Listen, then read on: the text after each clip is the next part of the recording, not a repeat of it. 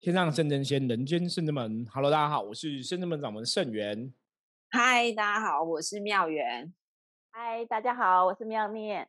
是的通灵人看世界，今天又是二元一念，新的组织团体名称哦。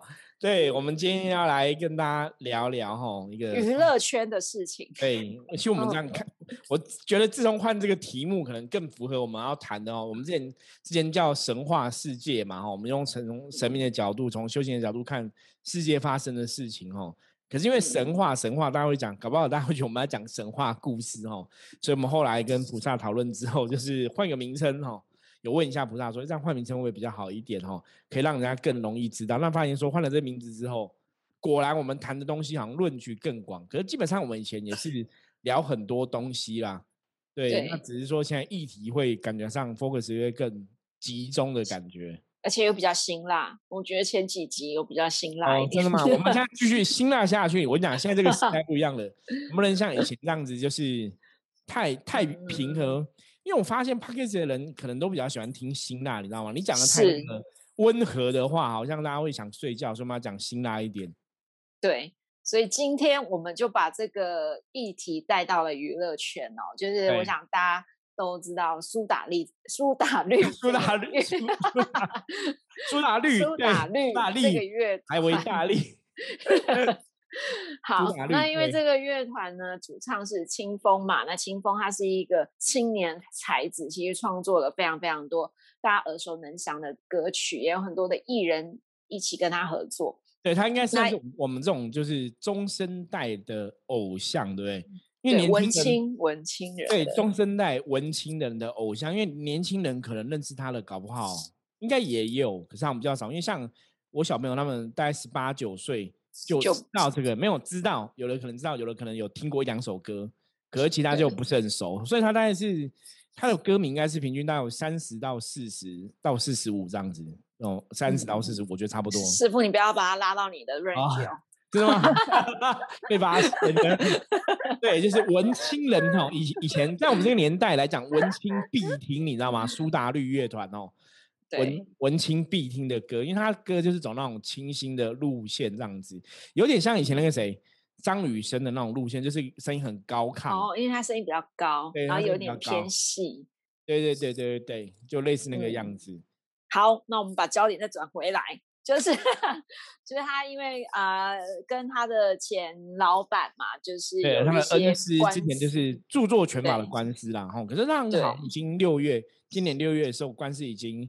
出来了就判他没有侵权，因为他主要的部分是因为说他跟他老板那时候就是有说要解约嘛，因为他本来写歌，然后著作权就是以以前都会授权公司管理哦，版权管理或是版权，然后你帮忙管理，或是说你公司会抽嘛，就是一般你在歌手在经营的时候都有这样的一个，因为我们本来是合作关系，可是当他那时候后来没有要跟对方合作，说他想说要拿回来，那他也有告诉对方说，那我我现在就是没有合作，对方说那没关系，你就自己出嘛。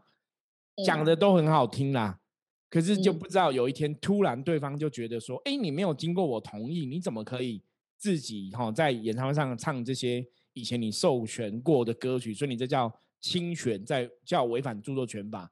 那我以前看到这个新闻之后，其实我关注的点就是，其实法律这种东西大家真的很小心。就是我那时候学到的东西啊，要亲兄弟明算账。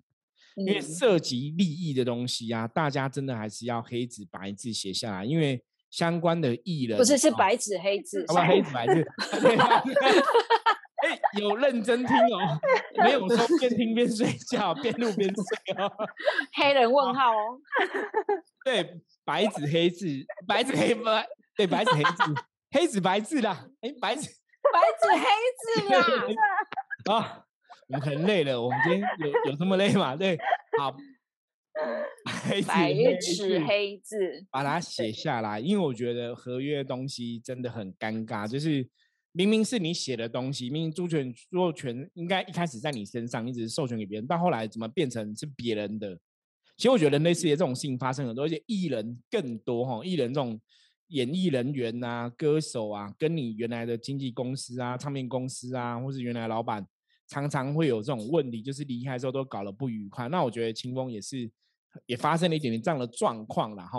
可是那个新闻现在已经落幕了，他现在是他们现在有成立一个新的名称嘛，叫做鱼丁戏乐团。鱼丁戏，其实这名字取得还蛮特别的，因为我是后来知道他取这个名字叫鱼丁，哎，我觉得也是蛮有趣的，你知道，因为就会想到鸡丁有没有？就是小小的。好，不予置评。这乐团也许也许也是有高人曲的哈，我们就静观其变哈。那我们今天要谈的重点是，重点就是说呢，怎么了？被拉回来啊？没有，我说你刚拉再拉回来。对啊，我一直被拉走主题呢。好，就是。他出了一个最新的专辑，那这个专辑里面，因为以前清风他其实就是创作的能量也非常非常的强，很多的歌曲都是他自己包办，然后包含填词。那这一次的话呢，他的概念就是希望，其实创作不应该是只有他自己写出来的东西才叫做创作。我如果跟像我跟师傅一起录 podcast，我们就是在创作这一集的内容单元。呃，这个创作的能量是大家一起共同。产出的，对，那所以他其实是从他的这个文字里面，你可以发现，其实他是很乐于跟大家分享，而且很乐于跟大家一起在这个创作的呃状态底下。那其实他的歌迷也跟了他十几年了。那有些歌迷呢，就在他呃发文这新专辑的分享哦，他就在底下留言，就是说。哎，其实我觉得这一张专辑呀，还是要让清风您自己来创作会比较好，因为他觉得这张专辑并没有以往他那么的喜欢，或者是有这么的吸引人。那其实这样子，在大家的心里就会觉得，哎，你不是他的忠实粉丝吗？那你怎么可以在底下，在这个发文底下留着一些像酸民的言论呢？好，那其实其实现在大家都知道，因为网络发达嘛，大家的言论自由也越来越广，你可以去透过很多的方式去表达你的想法。那当然，他这个网友他就在底下说，我觉得你可能要自己创作还是会比较好啦。那我觉得可能以前的专辑还是比较好听，我觉得这首歌不好听，不好听，就讲很直白啦。我觉得现在的人讲话就不会修饰，就是你要给建议，你也不用讲那么直白，或者说那种好像有点带有点攻。攻击性的一个言论，对，那因为其实对大家来讲，比如说我们在日常生活上面嘛，我们可能也会遇到说，哎，我觉得好像这样子摆设会比较漂亮哈，或者蛋糕我们要怎么吃才会好吃？那其实旁边人可能就会给予建议说，哎，我觉得你不要这样摆，你这样摆哈，把桌子弄得很乱。其实就有点类似像这样的状况，那我觉得，呃，清风他其实就有一个很好的 EQ 来回应这件事情。他觉得说，呃，像我刚刚所提到的，创作这件事情是大家一起激发出来的能量，不应该把所有的焦点都放在他自己身上。那还有就是这样的创作，其实就是代表他们鱼丁戏乐团所。创作出来的东西，那如果你不喜欢，当然你可以选择不喜欢，你可以不听，但是你不需要在这个平台上面来告诉大家说你不要听，或者是你不喜欢，你你觉得这张专辑不 OK 或什么，你他也不会去特别说拜托，请你要当我的粉丝，我不能没有这位粉丝，但是他还是表态说，其实你有很多的选择，但你不能够去影响别人的选择。那我觉得这其实是一个蛮好的回应，呃，听众朋友或者是粉丝的一个方式，因为其实非常的理智，在这对话里面你看不出他有任何的情绪，他只是针对事情来跟你分享做什么样的判断。因为我们都长大了，我们也有我们自己的历练，所以我们可能有的时候都会用自己的角度来看这件事情。可是。我不喜欢吃，并不代表别人不能吃，或者是别人就跟着要不喜欢吃这个东西。所以我觉得这是一个很好的机会教育，给现在的年轻朋友也好，或者是像我们这个年龄层，我们也会觉得，嗯，对，以前可能我们都会被教条式的规定说，哎，这个东西碰你不要碰哦，碰了你就呃可能会受伤哦。可是就像我们上一集所提到，如果你没有先去了解为什么不能碰。那你只是一味的听从别人说，哎，你不可以这样做，那可能小朋友就不会学习到。那我觉得它就是一个很好的正面的教材啦，可以跟大家分享。因为我觉得应该从另外从这样的一个层面来讲哈，我觉得这是所谓现在这个时代所谓的酸民文化了哈。因为觉得很奇怪，说以前好像没有听过这种字眼，就以前人不会充满那么多批判哈。可是现代人就是都很直白。我觉得当然你。表达你的意见很好，可是我觉得大家还是要就事论事啦，就事论事，你不要真的带有一些太有攻击性的言语哈，或者太有攻击性的言论。我觉得这个是一个非常重要的一个点，因为很多人你在批评，比方你你可以讲说，我觉得我歌不好听怎么样，可是你不要去。其实很多人都很奇怪，就是你可能觉得不好听之后，你会去讲说，那我觉得应该怎么做会比较好，或者说就想说，嗯，那你来写歌好了，你会写吗？人家还是比你 厉害嘛。你说就算你觉得他那些团员写那些歌不够好听，一定借其他人写没有清风写好听，可是他还是很厉害，写了一首歌啊，你知道吗？嗯，就像你知道，我从以前在十几岁、二十几岁的时候。我觉得人的个性真的会影响很多。我以前的看法，我对很多事情看法，比方说，我举个例子，以前有个艺人叫林志颖，大家有印象吗？我们不能说有，他现在也有有点小知名度，现在还是很红。他现在他好像也是四十嘞，他好像也四十喽。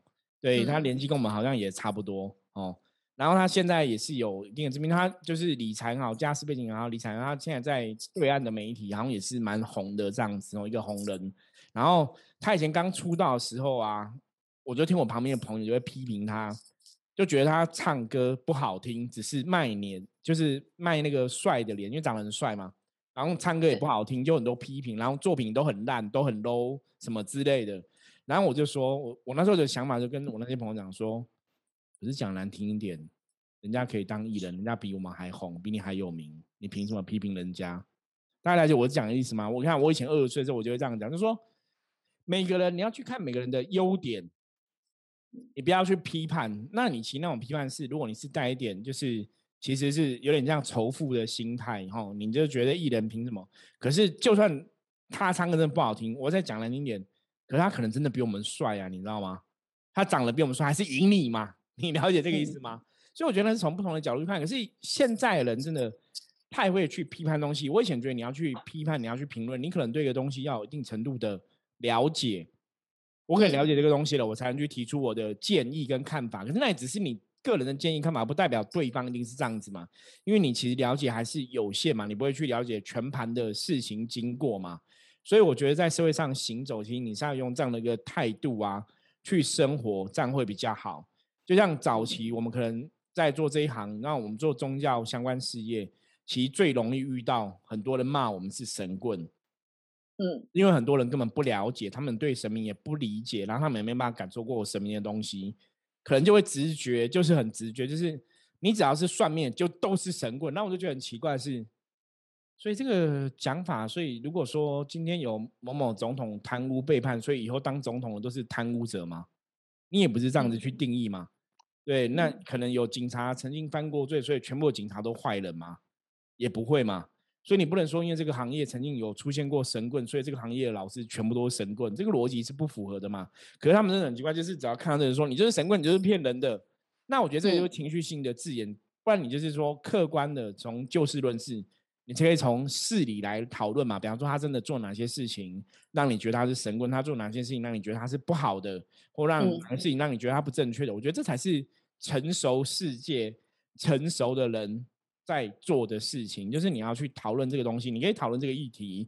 那以深圳门来讲，我们我们毕竟在台面上嘛，我们觉得我们也可以去接受大家给我们的意见跟批判嘛。可是你还是要合情合理合法嘛，你要有个具体的事实在嘛。你不能这样凭你的心情随便就去讲嘛，哈。可是，一样哦。像现在的状况，你看现在人讲话都很直，可是很有趣的是，你知道吗？我其实有想到一个点。以前我们的那个时代，我们的教育是什么？沉默是金，吃亏就是占便宜。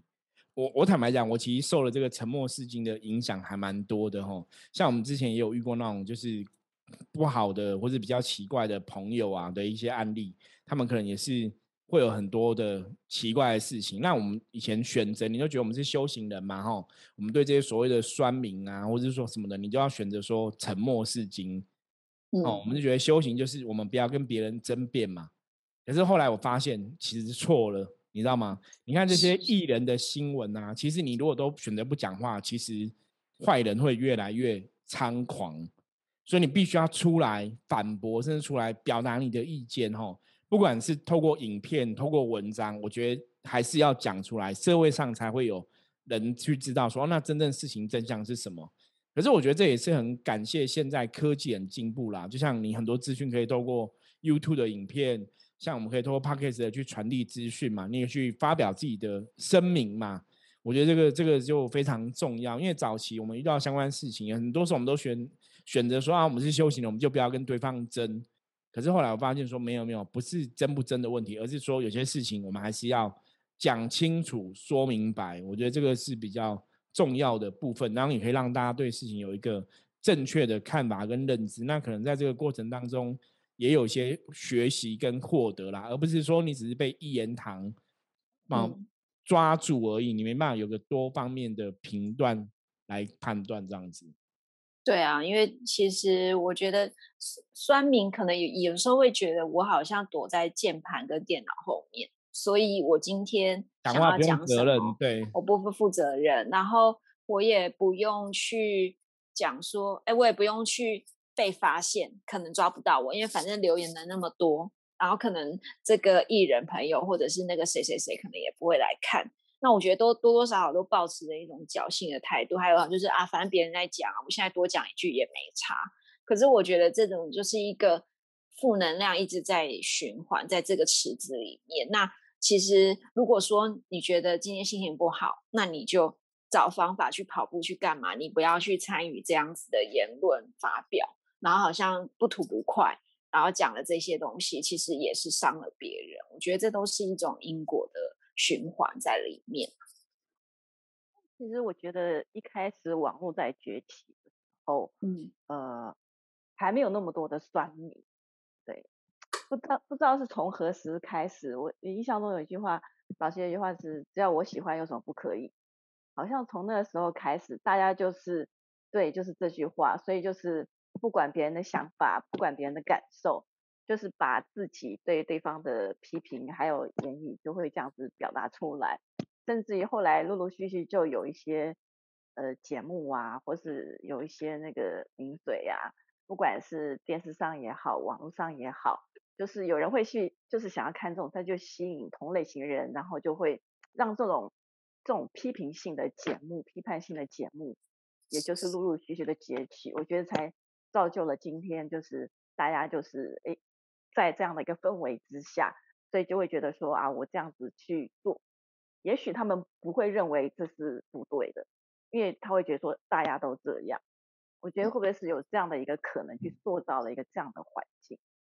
我觉得应该是在我我印象里面，就是在一传媒，就是苹果日报进来台湾的时候，因为苹果日报它其实是比较会去带起一些新三色的议题，这样子。对，然后同时他就开始跟拍艺人啊，近距离也会窥探大家的私生活，那已经养坏了阅听者的习惯了。就是消费者越来越习惯说啊，我去听，然后我去看他们到底在干嘛，然后可能他做了一些不好的事情就被踢爆了。但踢爆有点像是正义者嘛，可是其实有的时候踢爆我们并不了解，说他可能背后有一些原因所在。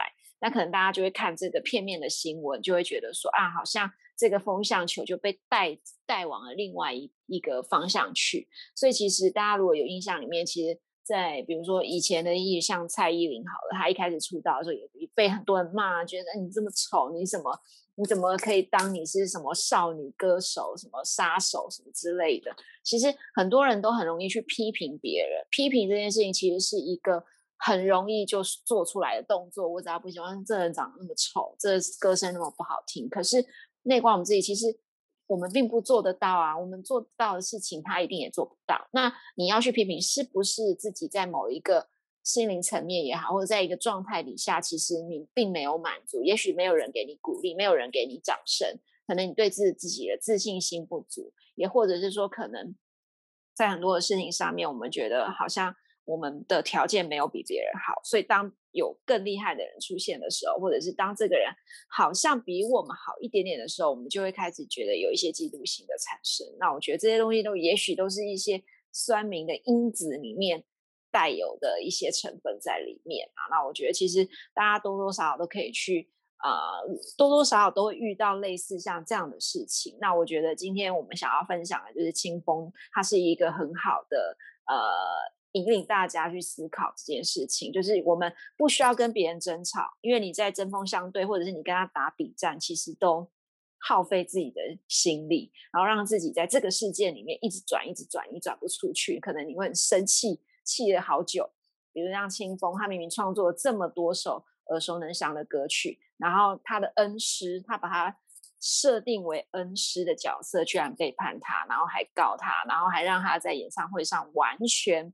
不能够唱他自己的歌曲，他只能够唱别人或者是他以前创作的歌曲给别的艺人唱的人，他再拿回来自己唱。所以其实这种事情上面，你可以看到说一个人的在看待这件事情的解决方式，还有他的态度，然后他的呈现出来的高 EQ，我觉得这是一个很难值得大家学习的地方啊。对啊，对，因为其实你说像这个恩师的这个路线。演艺圈其实很多啊，很多跟自己的恩师吵翻闹翻的哈，我觉得相关的案例也蛮多，大家可以自己上网 Google 一下哦。那为什么说现在这个评批判型的东西会很多？其实我们之前跟大家分享过，我们说如果你批判的东西是正确的，因为它是批判嘛，所以它还是一种负能量哈。曾经有跟大家讲过，所以我们在学能量法则的人，我觉得大家要了解这个事情，就是。即使你今天批判骂的东西是正确的，可是只要骂的这个行为出来，它就一种负能量。所以大家其实应该要做到的是一个，我们分享正确的知识跟认知。比方说这个事情你有意见，你可以去陈述你的意见跟你的看法，或是你的逻辑去举例，你觉得为什么这样子，或是这个事情为什么应该是这个面向？那你不要有太多批判性的情绪的字眼或是言论，因为那个东西我觉得都很不好。因为像刚刚妙文讲嘛，那是苹果日报进来的的确确，我觉得的确苹果日报是有影响到这样的一个社会风气啦，就是带大家哈开始走很八卦路线，或者去对很多东西哈给一个很强的批判，觉得你一定不能这样子。可是有些时候为什么不能这样子？里面有讲原因，你知道吗？只是单纯大家不喜欢或怎么样哈？那我觉得那个是太太过了哈。我们中国人讲能量是。过于不及都不好嘛，我觉得有些事情太过了，它可能就不是很好嘛。就像你看，现在苹果日报已经离开台湾了嘛，吼，就是他们的影响力不在，可是来搅乱一回，其实也是造成社会上很多的动荡跟影响啦，甚至也造成很多危险。以前八卦媒体最有名的事件之一，就是那个英国戴安娜王妃死掉的事件，他就是八卦媒体为了追她嘛，吼，开车车祸车祸，然后你看很多。八卦媒体他们有的这样子，他们真的是那个相机有没有就在艺人面前这样拍，所以艺人很多时候我们都只看到新闻说艺人推那个媒体工作人员记者啊什么推记者，可是真实的是他拿着让你面眼前拍你，你怎么会爽啊？就是那有点太夸张了，你知道吗？可是大家看事情的面向真的心要更宽广一点，你要去看了解更多再去评论。就像刚刚妙念讲的，现在有很多政论评论型的节目会去批判。我觉得木法时代，大家对这些所谓的一些错误的东西，你要勇敢大声讲出来。我觉得这个是很好的点。可是真的，我们要就事论事去讨论。可是有些东西批判，你又觉得很难，因为有些时候是，比方说，可能政府人员很多机关人员真的做的事情让你傻眼，或是让你无法接受。所以对大多数人讲说，批判也是一种什么能量的宣泄。我觉得这是能量宣泄。我觉得那其实。是台湾的人，或者说中华文化，或者我们这种黄皮肤的人种，可能在自古到今压抑了太多东西了。我不晓得大家有没有这种感觉哈？就以我们台湾来讲，可能以前就是父母那一辈就是传统嘛，就要什么三从四德啊，女生要被压抑啊，然后到后来很多时候，你可能你如果家庭是比较劣势的、比较弱势的，你本可能在社会上本来讲话都很小声，或者说被人家看不起嘛。所以你有太多压抑的东西，所以等到有一天你拥有所谓的话语权，你可以站在台面上的时候，你就会大肆去评论了。所以以我们的了解，这就是一种世界的一种能量法则，因为现在能量转化不一样了。可是如果我们真的退到通灵人的世界来看，或退到修行的世界来看，即使事情真相是这样子，你可以大声去告知，可是很多时候你还是要把能量要稍微转化一下，或说你不要用那么。充满情绪性的言语跟字眼，因为我刚刚讲那也是负能量，所以像刚刚妙人在讨论嘛，我们在讨论说清风的字眼，也许他的字眼就是我还是去陈述这个事实。如果你这是我们的作品，那我们为这样做，因为我们觉得鱼丁戏是我们一起的。我觉得我听起来我觉得很好听，那你不喜欢你可以不要听。我觉得就是就事论事。可是本来就是这样子啊，你不喜欢你可以不要听，可是你不需要去批判，因为艺术的东西或是歌曲的东西，坦白讲，他本来就一直都是很主观。比方说，像有些人喜欢舞台剧的表演，有些人看舞台剧觉得很无聊，有些人喜欢听歌剧啊，solo me 哦，然后都这样子。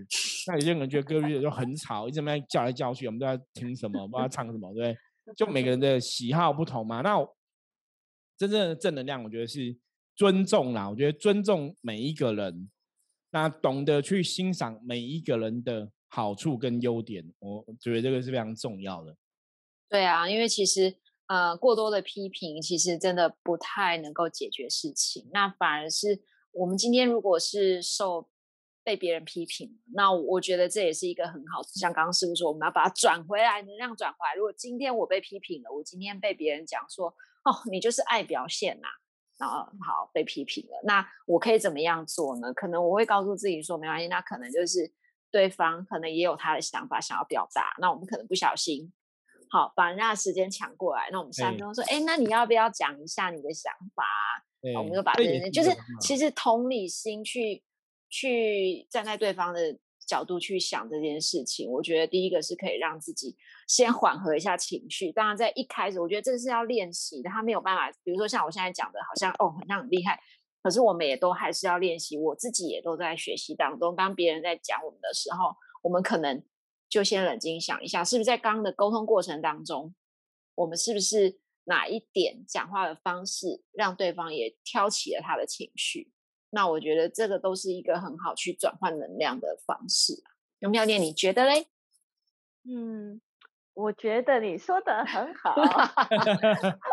其实啦，嗯，应该是这样讲。很多时候我们面对，就是像你刚刚讲的，需要练习。就是当别人批评我们的时候，因为当我们对于外在的，嗯，负面的批评的时候，我们我们通常都是先排斥。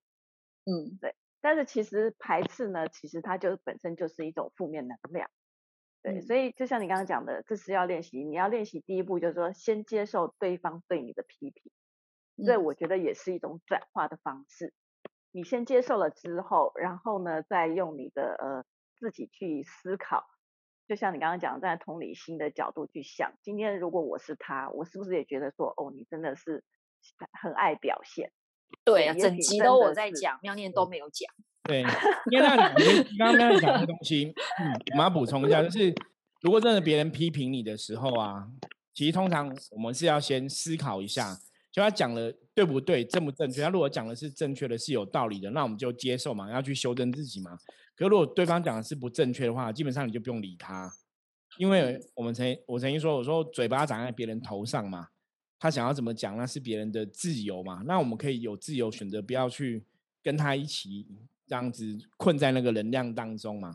就像跟他讲爱表现的东西，我我之前有个朋友都这样子，比方说你跟他讲说，哎，我觉得你爱表现的，你很臭屁，你很骄傲，然后你知道他怎么回答吗？是啊，我是啊，我可以很有自信啊。对啊，我我觉得那种很好，就别人就讲不出话来了。哦，对啊，对我很臭屁啊，是啊，对我很骄傲，可以吗？对，就别人就讲不出来，你知道吗？你就会傻眼。那我觉得这也是一种方法，你去转化别人这种东西，就是，可是那当然前提是你对自己要有足够的自信啦。所以现在这个时代的确大家都是很勇勇于秀自己的时代。你看，像我们从 YouTube 的很多影片啊，或是抖音啊什么的，其实现在这个时代跟以前真的非常非常不一样了哈。大家都可以去发表自己的言论意见，就像我们在录 Podcast 的，也是在发表我们自己的言论意见嘛。那也许有很多朋友很喜欢，也许有些。朋友，搞不好觉得我们讲的是什么狗屁都有可能呐。可是我觉得重点就是我们自己知道自己在做什么，我们的目的、我们我们的出发心、我们的动机、我们的善念是什么，这个比较知道。所以其实回到每个人的状况，每个人去了解自己的状况，这是比较重要的啦。那倒不用去过于在意别人的批判跟指教，因为有些时候有些人批判跟指教，当然如果是正确的，哎，讲的是有道理的，是有逻辑的。真的可能我们有些地方做的没有那么好，我们可以去调整嘛，因为那这叫建议嘛。对我给你一个好的建议，我觉得那个良性的东西、正面的东西，我们可以调整。可如果他只是跟你批评而已，并没有给一些好的建议，只是单纯为了批评而批评，那个真的可以不用理会，因为你必须要锻炼自己的内心到这么强壮，这才是比较重要的事情。不然你看，像现在有很多人因为网友的一些霸凌的言论，吼想不开的，前阵子也有那种小女生自杀的嘛，吼，所以我觉得大家真的是要好好去锻炼自己的内心啊。对啊，其实，嗯，你说。分享一个，就是说，当别人批评你的时候，为什么你会因为别人批评而感到难过，甚至于情绪很 low，甚至于会想不开？我觉得有一个重点就是说，呃，是否你要你要评估是不是你也你也认同了别人批评你的字眼？当别人批评你你很菜，你很烂，你很不负责任的时候，如果你也接受了，你你可能就会自己也认为这样是这样的一个人，就会陷入那个悲伤情绪之中。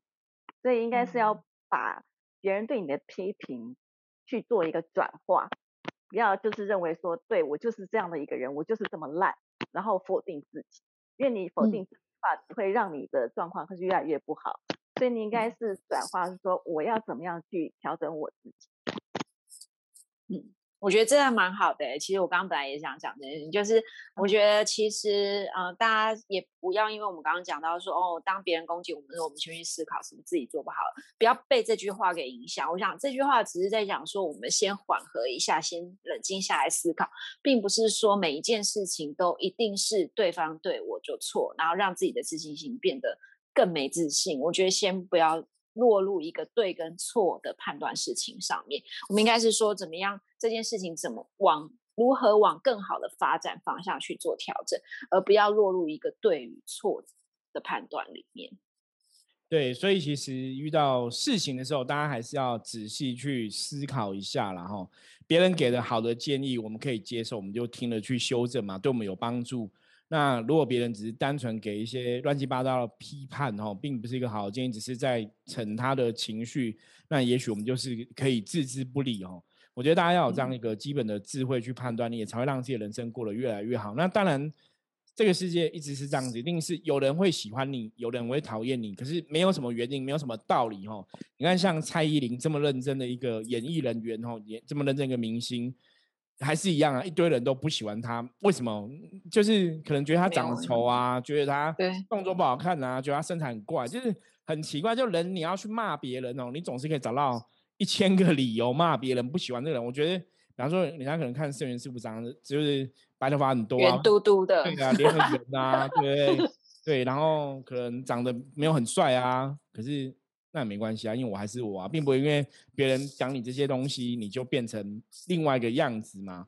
所以大家对自己还是要自信，你了解自己的人生，你要的是什么，你想要走到哪里去，然后你在做的事情，你对自己负责，这个是比较重要的。外面世界一定会有人讨厌你，一定会有人喜欢你。就像外面世界可能还是有很多人喜欢我嘛，哈，那当然可能也有很多人讨厌我，可是那个都没有关系，因为我知道我自己在做什么。因为你的人生永远是最后盖棺论定，哦，帮你打。分数的可能是天上的众神仙佛哈，不是别人的批批评跟评论哈，所以大家把这个东西抓住，然后我们自己对自己负责，知道自己在做什么。当然，你做事情是要比较正向的嘛。如果你说你日常把自己用正能量来生活吼的一个人，你的想法、你的很多行为举止都是很正能量的话，自然而然你也可以远离这些负面的声音、负面的批评哦。因为我们讲说。能量吸引力法则是负能量会吸引负能量嘛，正能量会吸引正能量嘛。